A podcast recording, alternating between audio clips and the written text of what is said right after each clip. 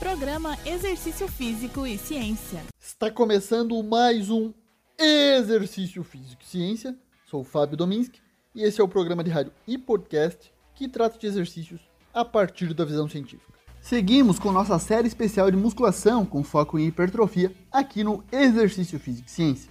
Hoje com a quinta variável na prescrição de treinamento, o tipo de ação muscular.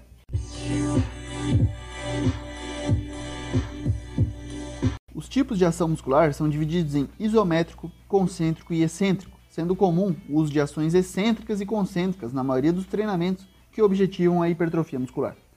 Quando um peso está sendo levantado, os principais músculos envolvidos estão se encurtando ou realizando uma ação muscular concêntrica. Quando o peso está sendo abaixado de maneira controlada, os principais músculos envolvidos estão desenvolvendo força e se alongando de maneira controlada, o que é chamado de ação muscular excêntrica. Quando o músculo é ativado e desenvolve força, mas nenhum movimento visível ocorre na articulação, acontece uma ação muscular isométrica. Ainda quando a velocidade de movimento do membro é mantida constante por um dispositivo controlador, utiliza-se o termo contração isocinética. No treinamento de força tradicional, para uma mesma carga absoluta, um menor número de unidades motoras é recrutado durante a fase excêntrica, devido à maior capacidade de produção de força pelos sarcômeros nessa fase. O uso de diferentes ações musculares pode gerar diferentes resultados, pois a força excêntrica é, em média, de 20 a 50% maior do que a força concêntrica. Porém, a utilização de cargas maiores que um RM concêntrico com segurança não é viável para os treinamentos na maioria dos casos. Em relação aos ganhos hipertróficos, Schofield et al. em 2017, em meta-análise de 15 estudos, sugerem uma pequena vantagem para as ações musculares excêntricas em relação às concêntricas e ressaltam que é importante incluir ações excêntricas e concêntricas em programas voltados para esse fim, pois ambas geram efeitos positivos sobre a hipertrofia.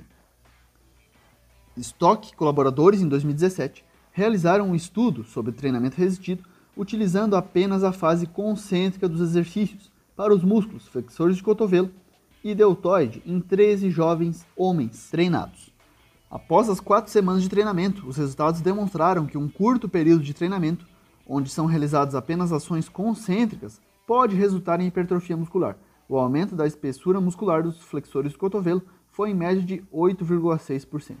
Em estudo comparando treinamento concêntrico com excêntrico, Frank et al. 2014 demonstraram que não houveram diferenças significativas na hipertrofia muscular entre os dois grupos para os músculos do quadríceps após 10 semanas de treino. Douglas et al. 2017 demonstraram maior tensão mecânica e dano muscular em uma revisão sistemática sobre treinamento excêntrico, os quais são preditores de hipertrofia muscular. Em concordância, Roig et al. em 2019 analisaram os efeitos do treinamento concêntrico contra o excêntrico. As evidências relataram uma tendência a maiores ganhos na hipertrofia muscular no treinamento excêntrico, o qual pode ser explicado pelas intensidades maiores que podem ser empregadas nesse tipo de ação muscular, de 120 a 150% de um RM concêntrico aproximadamente.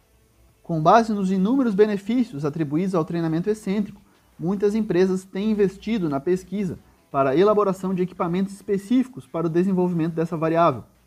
Nos estudos científicos, normalmente são utilizados dinamômetros isocinéticos, aparelhos isoinerciais e, em alguns casos, metodologias adaptadas para implementos e equipamentos comuns, ou seja, com maiores aplicações práticas dentro das academias, para a realidade que temos no nosso dia a dia. Algumas formas de realizar o treinamento excêntrico podem ser realizadas nas academias sem o uso de equipamentos específicos, como exercícios de natureza excêntrica, como a flexão nórdica e a flexão nórdica reversa, para posteriores e anteriores de coxa, respectivamente. O treinamento focado apenas na fase excêntrica, mas que necessita do auxílio de um treinador anulando a fase concêntrica dos movimentos. A repetição forçada, com auxílio de um treinador durante a fase concêntrica, quando utilizadas cargas supramáximas ou após a falha concêntrica ter sido alcançada com cargas submáximas. A fase excêntrica forçada com auxílio de treinador, aumentando a sobrecarga durante a fase excêntrica concêntrico bilateral e excêntrico unilateral, utilizando exercícios que permitem a realização da fase concêntrica de forma bilateral e excêntrica unilateral, como na cadeira extensora, você subir com as duas pernas e descer controlando a carga somente com uma perna. e o sistema de roubada, alteração da técnica de execução, facilitando a fase concêntrica. Sempre, claro, com supervisão profissional. Na temática de ação muscular, também podemos falar um pouco de falha muscular e hipertrofia. A falha muscular é um dos conceitos mais disseminados nos últimos tempos nos ambientes de musculação. No entanto, a necessidade de treinar até a falha tem sido questionada com certa recorrência na literatura. Santaniele e colaboradores, em 2020, compararam os efeitos de um programa de treinamento de força realizado nas condições de falha muscular versus sem falha muscular, sobre a hipertrofia em homens treinados. Para tanto, 14 indivíduos tiveram seus membros inferiores aleatoriamente submetidos a um protocolo de treinamento unilateral, dentre duas condições, com ou sem a obtenção de falha muscular.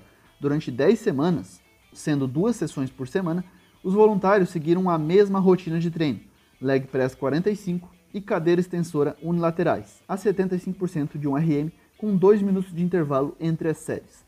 Na condição sem falha, os participantes foram instruídos a interromper as repetições de maneira voluntária, de acordo com a percepção de fadiga, antes de atingir a falha concêntrica.